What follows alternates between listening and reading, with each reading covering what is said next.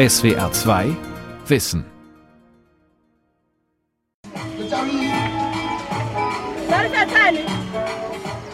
Vor drei Jahren habe ich zuletzt Cliptown besucht, eine Armensiedlung in Südafrikas Metropole Johannesburg.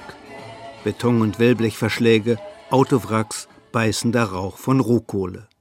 Jetzt herrsche in Cliptown der härteste Corona-Lockdown der Welt, erzählt mir am Telefon der Müllsammler Jabulani Talatze. It's affecting us so much. There is no people who are coming to check people how they are doing. Das Virus macht uns das Leben so schwer. Niemand kommt und schaut, wie es uns geht, wer das Virus hat, wer nicht. Wir haben kein Desinfektionsmittel, keine Masken und kein Essen. Das Maismehl, das uns die Regierung versprochen hat, kommt und kommt nicht. Und für einen Eimer Wasser müssen viele von uns so weit laufen. Corona im Slum, wie die Pandemie die Ärmsten trifft, von Thomas Kruchem. Das Coronavirus ist gnadenlos. Es bedroht vor allem die Schwachen, bei uns Ältere und Kranke, in armen Ländern die Ärmsten, deren Immunabwehr geschwächt ist durch Mangelernährung, HIV und Stress, durch schmutzige Luft, Wassermangel und prekäre Wohnbedingungen.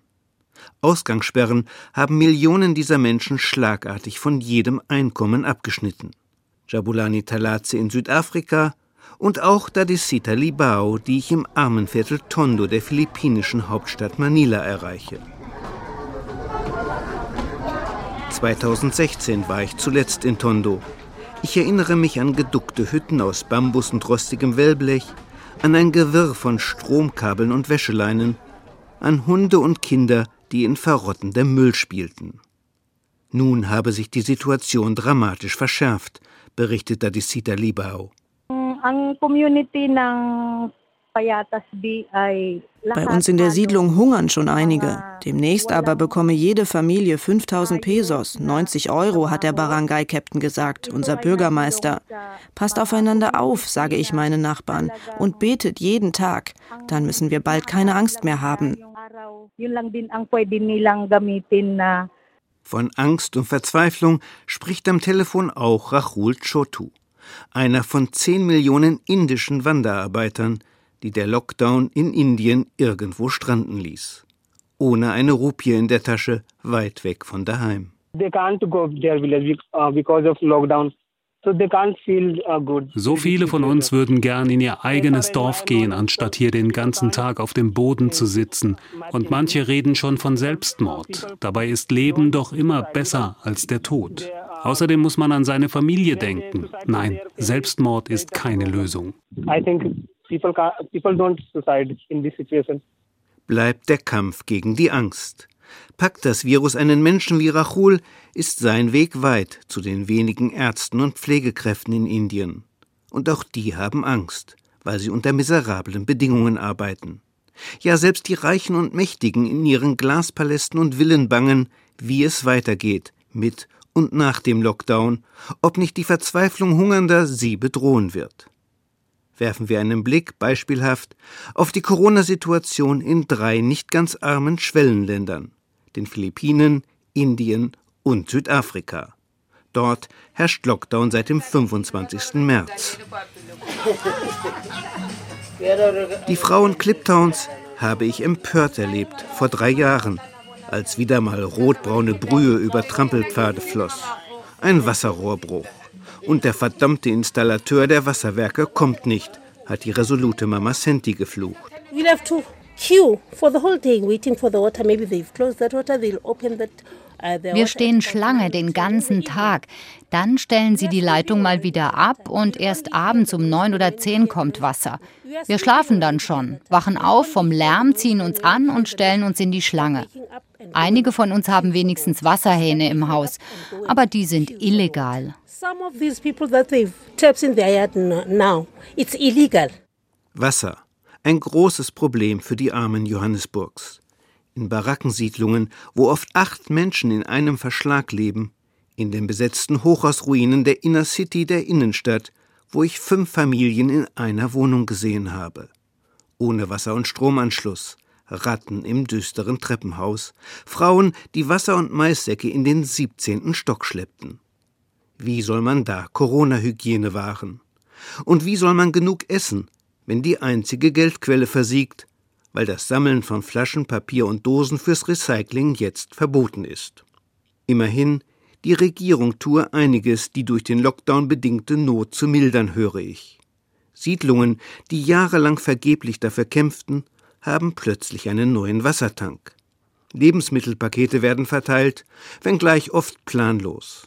Bei vielen Familien Cliptowns war Mitte letzter Woche noch nichts angekommen. Mama Senti hat an jenem Sonntagmorgen vor drei Jahren ihr bestes Kleid angezogen und mich mitgenommen zum Gottesdienst.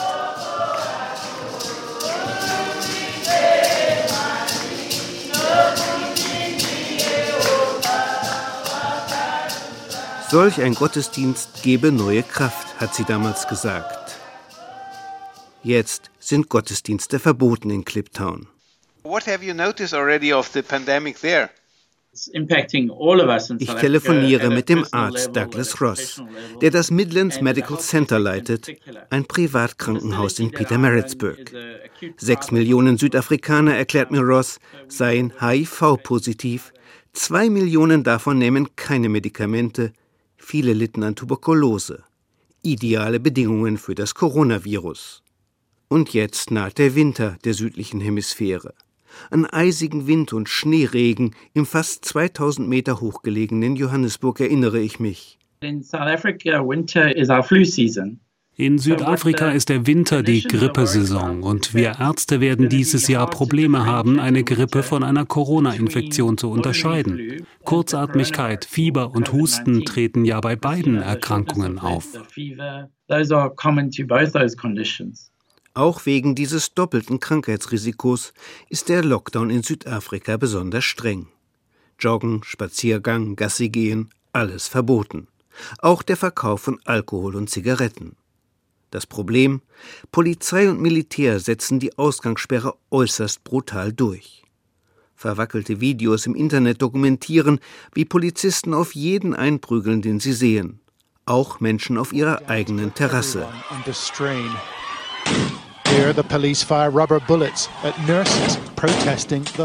Am 11. April zeigt der Fernsehsender Sky News, wie Polizisten Gummigeschosse auf Krankenschwestern abfeuern, die sicheren Bustransport zum Dienst im Krankenhaus fordern.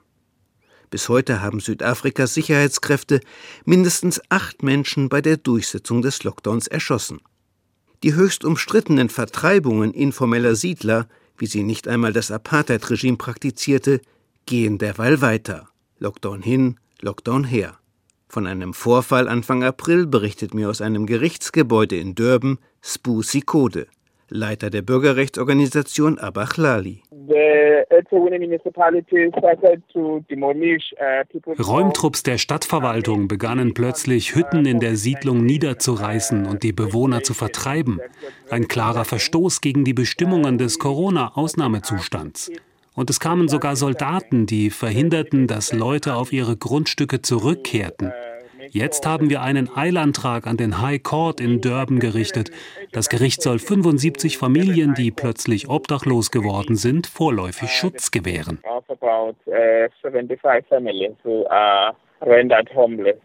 Mit bitterer Stimme berichtet Spusikode auch von der Explosion häuslicher Gewalt seit Beginn der Ausgangssperre. Frauen wie Kinder seien Schlägen und sexueller Misshandlung schutzlos ausgeliefert. Die Hotlines seien überlastet.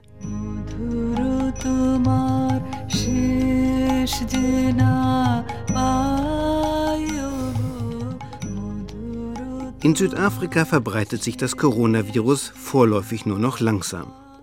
Rund 3000 der 57 Millionen Südafrikaner sind infiziert. In Indien dagegen verdoppelt sich die Zahl zurzeit jede Woche, wenngleich auf noch niedrigem Niveau. Knapp 20.000 der bald 1,4 Milliarden Inder sind infiziert. Das betäubend laute und in seiner Gleichförmigkeit doch stille Gewusel in indischen Metropolen hat mich über die Jahre immer wieder fasziniert. Drängelnde Motorrikschas, Autos, Busse, LKWs, Lastkarren, gestikulierende Marktverkäufer, eine so hektisch wie stoisch dahinhastende Masse Mensch. Schnell, schnell, schnell, als wollten sie einem Unheil zuvorkommen. Am 24. März erließ Premierminister Modi seinen Corona-Lockdown, der, abgesehen von lebenswichtiger Industrie und Landwirtschaft, alles Gewusel schlagartig stoppte. Jene 85 Prozent der indischen Erwerbstätigen, die im informellen Sektor arbeiten, haben seither keinerlei Einkommen mehr. Besonders dramatisch 10 Millionen Wanderarbeiter, die auf den Märkten und Baustellen der Großstädte schufteten, wurden fristlos entlassen und aus ihren Unterkünften geworfen, berichtet mir am Telefon Shivani Chaudhry, Leiterin des Netzwerks für Wohn- und Landrechte einer Bürgerrechtsorganisation in Delhi. So uh, there was a lot of panic, and many of them really wanted Die Folge war eine Massenpanik. Millionen Wanderarbeiter haben versucht, heimzugehen in ihre Dörfer, über hunderte Kilometer. Die Polizei hat dann Straßensperren errichtet, weil man Angst hatte, die Arbeiter könnten das Virus in ländliche Regionen einschleppen. Jetzt sind sie irgendwo unterwegs gestrandet. Und die Bundesstaaten, auf deren Territorium sie gerade sind, müssen sich um sie kümmern.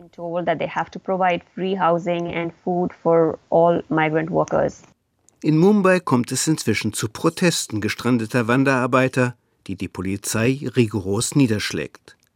Ähnlich betroffen vom Lockdown sind derweil Obdachlose, von denen allein in Delhi 200.000 leben. Obdachlose sind eine Hochrisikogruppe. Sie haben eine geschwächte Immunabwehr. Viele leiden an Tuberkulose oder anderen Erkrankungen der Atemwege, an Bluthochdruck. Und weil sie keine Unterkunft haben, atmen sie ständig die giftige, von Staub und Abgasen gesättigte Luft der Innenstadtstraßen ein. Die Lungen dieser Obdachlosen sind extrem geschwächt. Und wir haben große Sorge, dass sie nach einer Infektion mit dem Coronavirus sehr schwer erkranken. Auch Indiens Regierung kümmere sich um die Ärmsten, sagt Shivani Chaudhry. Allein in Delhi wurden 2000 Suppenküchen eingerichtet. Sie versorgen eine Million Menschen. Kinder in armen Bundesstaaten wie Kerala und Odisha bekommen das Schulmittagessen, ihre oft einzige Mahlzeit, nach Hause gebracht. Also ich telefoniere mit Schwester Bina, Nonne des Ursulinenordens, Gynäkologin und Vizechefin des katholischen Krankenhauses vom Heiligen Geist in Mumbai. Bis heute seien alle Corona-Patienten Indiens in staatlichen Krankenhäusern untergebracht, erfahre ich. Das Krankenhaus vom Heiligen Geist hat für Verdachtsfälle eine Isolierstation reserviert. Für den Fall, dass die Pandemie nicht gebremst wird, sieht Schwester Bina schwarz. Wir haben nicht genug Intensivbetten. Und die Krankenhäuser, die solche Betten besitzen, haben nicht genug Beatmungsgeräte.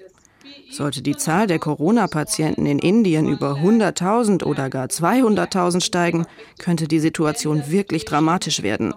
Einfache Betten haben wir vorerst genug, aber eben keine moderne Ausrüstung, um kritisch kranke Patienten zu behandeln. Und damit meine ich insbesondere Beatmungsgeräte. Zugleich hat, wie fast alle Kliniken Indiens, auch das Krankenhaus vom Heiligen Geist Probleme, Ärzte und Pflegekräfte zu schützen vor dem Virus. Es wird immer schwerer für uns, an Schutzkleidung heranzukommen. Unsere Lieferanten nämlich dürfen keine privaten Krankenhäuser mehr beliefern, sondern nur noch staatliche, die Corona-Patienten behandeln. Aber auch wir haben viele Verdachtsfälle. Und auf der Station, die wir dafür reserviert haben, kommen unsere Ärzte und Pflegekräfte nicht ohne Schutzkleidung aus. Zwei Wochen reichen die Vorräte noch. Andere Krankenhäuser in Mumbai mussten inzwischen schließen, weil sich Mitarbeiter mit dem Coronavirus infiziert hatten. Überwiegend weibliche Pflegekräfte, berichtet Schwester Bina. Ärzte würden bevorzugt beim Verteilen von Schutzkleidung.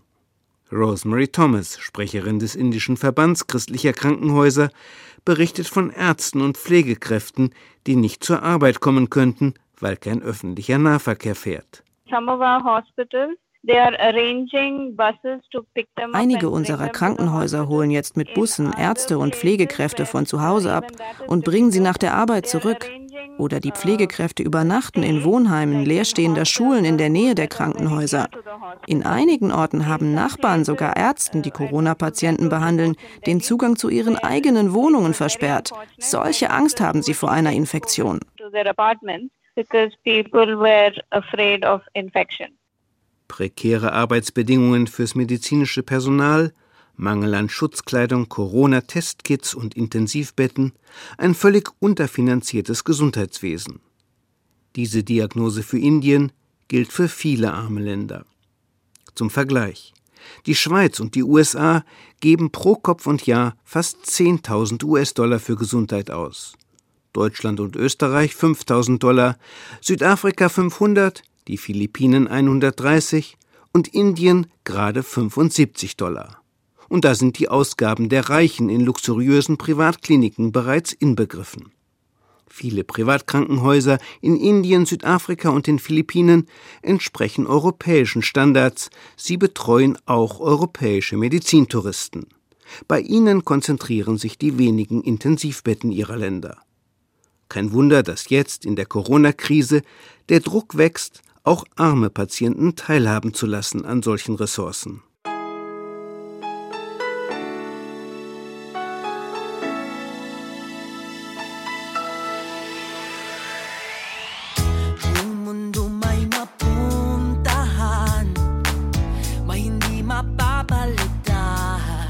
My orders are shoot them dead. Schießt sie tot, ruft der Präsident der Philippinen seinen Sicherheitskräften zu. Lockdown-Sünder sollen sterben, wie Drogendealer, die Rodrigo Duterte schon zu Tausenden hat erschießen lassen. Und weil viele Filipinos martialische Gesten ähnlich gern mögen wie sentimentale Musik, ist Duterte beliebt wie eh und je. Trotz einer knallharten Ausgangssperre bis mindestens Ende April. Vier von fünf Erwerbstätigen in Manila haben ihr Einkommen verloren. Die von Duterte versprochene Soforthilfe von 100 bis 150 Euro pro bedürftiger Familie ist längst nicht überall angekommen. Die ersten Bewohner der Elendsviertel hungern. Dies auch deshalb, weil der Lockdown den Nahrungsmittelfluss vom Land in die Städte behindert, erklärt mir am Telefon Professor Randy Tuano, Wirtschaftswissenschaftler an der Ateneo-Universität in Manila. Viele Lokalverwaltungen haben Straßensperren errichtet, um zu kontrollieren, wer die Region verlässt und wer ankommt. Wegen dieser Sperren schaffen es nun viele Nahrungsmittellieferungen nicht mehr in die Städte. Und wir hören von Bauern, die ihre Produkte verschleudern oder sogar verschenken, weil sie sie nicht mehr verkaufen können. Für noch mehr Beunruhigung sorgt eine weitere von der Pandemie verursachte Katastrophe. Drei Millionen philippinische Seeleute, Pflegekräfte und Haushaltshilfen arbeiten in Europa und den USA, in arabischen Ländern und Australien. Sie haben ihren Familien 2019 30 Milliarden Euro überwiesen. Hunderttausende dieser Arbeitskräfte würden jetzt entlassen und heimgeschickt, erklärt mir aus seinem Homeoffice in Quezon City Mario Maderasso. Er leitet die lokale Hilfsorganisation Ideals. Ein Großteil also unserer Deviseneinnahmen stammt aus Überweisungen von Filipinas und Filipinos, die im Ausland arbeiten. Die Konsumausgaben im Land werden vor allem mit diesem Geld bestritten. Das heißt, wenn jetzt weniger Geld aus dem Ausland kommt, ist schon deshalb eine Rezession unvermeidlich. Und viele Leute, die bis vor kurzem in Übersee gearbeitet haben, werden ihre Häuser nicht abbezahlen können. Sie können ihre Kinder auch nicht mehr auf gute Schulen schicken. Außerdem wird natürlich die Arbeitslosigkeit zunehmen. Arbeitslosen- und Bedürftigenhilfe, Überbrückungshilfe für Millionen Händler und Handwerker, teure Reiseinkäufe auf dem Weltmarkt. All das werde extrem teuer für die Regierung Duterte, meint Wirtschaftswissenschaftler Tuano. Doch es gibt Lichtblicke. Die Weltbank hat den Philippinen 2 Milliarden Dollar Nothilfe versprochen und Erfreulicherweise sind die Staatsschulden der Philippinen eher niedrig im Verhältnis zu unserem Sozialprodukt. Das heißt, unsere Regierung könnte mehr Schulden machen. Sie könnte mehr Geld ausgeben, um nicht nur bedürftige Bürger zu unterstützen, sondern auch von der Krise betroffene kleine und mittlere Unternehmen. Ein Lichtschein am Horizont für die gut 100 Millionen Einwohner der Philippinen, die bei derzeit knapp 7000 Infizierten den drakonischen Lockdown geduldig ertragen. Grund zur Hoffnung haben auch die Ärmsten der Armen in Indien, erklärt mir aus der ostindischen Stadt Ranchi ein Kollege Tuanus. Professor Jean Drees, geboren in Belgien, zählt zu den führenden Entwicklungsökonomen Indiens. Hier gebe es umfassende Systeme der Nahrungsmittelhilfe, erklärt er mir. Allein von dieser Hilfe überlebten jetzt in der Krise 800 Millionen Menschen. Und sie lasse sich ausbauen. Fortunately, Indiens Zentralregierung verfügt zum Glück über gewaltige Nahrungsmittelreserven, 80 Millionen Tonnen an Reis und Weizen. Und diese Vorräte werden noch wachsen, wenn jetzt die Weizenernte beginnt. Es wäre also leicht für die Regierung, weit mehr Getreide für die öffentliche Verteilung freizugeben als bisher. Das Problem ist, dass vielen Bedürftigen jene spezielle Karte fehlt, die sie als anspruchsberechtigt ausweist. Und viele Wanderarbeiter haben mit ihrer Karte einen Anspruch auf Getreide nur zu Hause, nicht aber dort, wo sie sich gerade befinden. Indien hat auch ein gewaltiges Arbeitsbeschaffungsprogramm. 50 Millionen Menschen arbeiten Jahr für Jahr gegen geringen Lohn in staatlichen Bau- und Agrarprojekten. Auch dieses Programm lasse sich aufstocken, meint Professor Drees. Weit schwieriger allerdings sei es, zig Millionen notleidende Wirtschaftsbetriebe zu retten. Uh, Dauert dieser Lockdown längere Zeit an, werden zahllose Unternehmen pleite gehen und ihre Kredite nicht zurückzahlen können. Da unsere Banken ohne dies mit vielen Kreditausfällen zu kämpfen haben, könnte der Pleitewelle eine Finanzkrise folgen mit katastrophalen Auswirkungen. Und Südafrika? Es ist das noch wohlhabendste, aber auch instabilste der drei Länder. In Südafrika herrscht die größte wirtschaftliche Ungleichheit weltweit. Die wenigen Reichen verschanzen sich in Luxusquartieren wie Sandton bei Johannesburg, während die Mehrheit im Elend lebt. Diese Mehrheit jedoch werde immer ungeduldiger, berichtet mir aus Johannesburg Sheresa Sibanda, Leiterin der Menschenrechtsorganisation Inner City Resource Center. Immer wieder komme es zu spontanen Unruhen und Streiks, auch während der Corona-Krise und trotz aller Polizeigewalt. Vor einigen Tagen hatten wir beinahe einen Streik der Minibusbetreiber. Die Regierung hatte ihnen vorgeschrieben, die Zahl ihrer Fahrgäste zu beschränken, wegen des Mindestabstands. Da sagten die Busbesitzer, jetzt verdienen wir gar nichts mehr. Das, was wir noch einnehmen, reicht nicht einmal mehr fürs Benzin. Die Regierung hat dann die Bestimmung teilweise zurückgenommen. Ein Bus darf jetzt wieder zehn Personen befördern. Südafrika verliere seit dem Ende der Apartheid vor 25 Jahren kontinuierlich seine industrielle Basis, erklärt mir Richard Pitthaus, Wirtschaftsprofessor an der Johannesburger Witwatersrand Universität. Bekleidungs- und Medienunternehmen seien untergegangen, der Stromkonzern Eskom und die Luftlinie South African Airways stünden vor der Pleite, die Corona-Krise könne jetzt auch noch die Autoindustrie in den Abgrund reißen.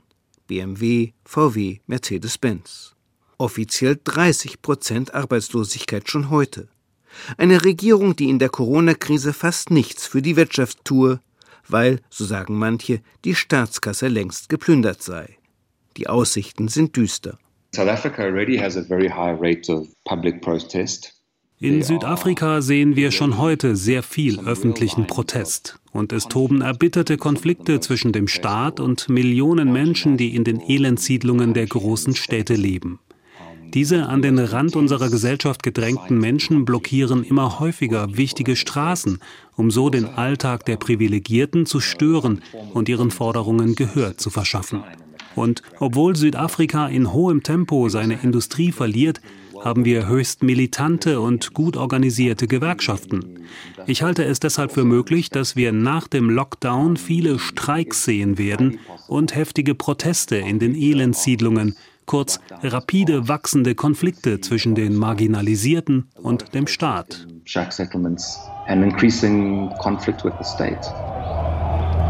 Drei Länder mit unterschiedlichen Aussichten, die Krise zu bewältigen. Wobei völlig offen ist, wie sie es schaffen, ihren Lockdown allmählich zu lockern. Maria Klatte, Leiterin der Afrika-Abteilung beim katholischen Hilfswerk Miserior, sieht auch in düsteren Perspektiven vor allem Herausforderungen.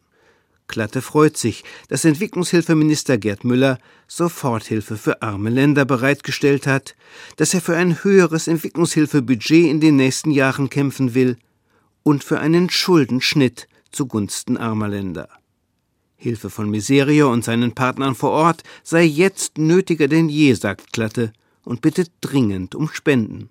Wir haben jetzt insgesamt 3,6 Millionen Euro zur Verfügung gestellt um zunächst mal die Gesundheitspartnerorganisationen in den drei Kontinenten zu stärken und das durch Ausrüstung zum einen, aber insbesondere auch durch Aufklärung und durch professionelle fachliche Begleitung des Gesundheitspersonals. Und wir haben auch Maßnahmen vorgesehen für eine erste soziale Abfederung. Was muss geschehen, damit wir die gewaltigen Verwerfungen, die die Corona-Pandemie bei den Ärmsten dieser Welt anrichtet, wirklich abfedern können? Auf diese Frage hat mir der indische Entwicklungsökonom Professor Jean Drees ganz nüchtern eine Antwort gegeben, die mich sehr nachdenklich gemacht hat. Wenn es mehr Solidarität unter den Menschen gäbe, könnte man einiges tun. Man könnte zum Beispiel ein weltweites Moratorium für Rüstungsausgaben verhängen. Die riesigen Ausgaben für Rüstung sind doch in einer Zeit wie dieser nichts als obszön. Und der einzige Zweck dieser Ausgaben ist es, genauso stark zu sein wie der Nachbar. Würden jetzt alle Regierungen weltweit einem Rüstungsmoratorium zustimmen, könnte das wirklich helfen bei der Bewältigung der Corona-Krise. Milliarden oder gar Billionen Euro für den Wiederaufbau statt für Bomben und Raketen? Viele verweisen solche Ideen ins Reich der Utopie. Immerhin, angesichts der Corona-Krise ändern die Regierungen reicher Staaten ihr Verhalten gegenüber armen Ländern, zumindest ansatzweise.